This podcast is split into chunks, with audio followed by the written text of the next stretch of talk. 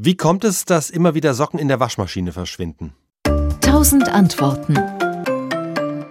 Also es ist kein schwarzes Loch, aber es gibt einen kleinen Spalt zwischen Gummidichtung und Trommel und in den werden einzelne Socken beim Schleudern manchmal reingedrückt. Der mysteriöse Sockenschwund beim Waschen war sogar schon Gegenstand der Forschung.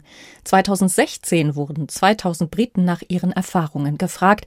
Im Schnitt gingen pro Person 15 Socken im Jahr verloren. Und kann ich etwas dagegen tun? Eine Schlüsselrolle spielt dabei die Menge der Wäsche. Das heißt, wer immer so viel wie möglich in die Maschine stopft, der erhöht damit die Wahrscheinlichkeit, am Ende nur noch Solosocken in der Trommel zu finden. Der Tipp, die Maschine nur zu drei Viertel zu beladen, der schützt zwar vor Sockenverlust, erhöht aber die Stromrechnung. In Zeiten explodierender Energiepreise leider keine gute Idee.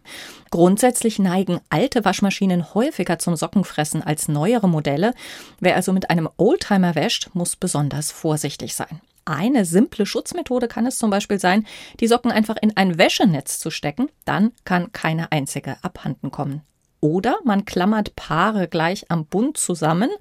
Und es gibt sogar schon Socken mit Druckknopf, die man dann gleich zusammengeheftet in die Maschine geben kann. Wem das alles zu umständlich ist, der kann auch einfach nur Socken in derselben Farbe tragen. Wenn da mal eine verloren geht, fällt es wenigstens nicht auf. SWR Wissen. Tausend Antworten.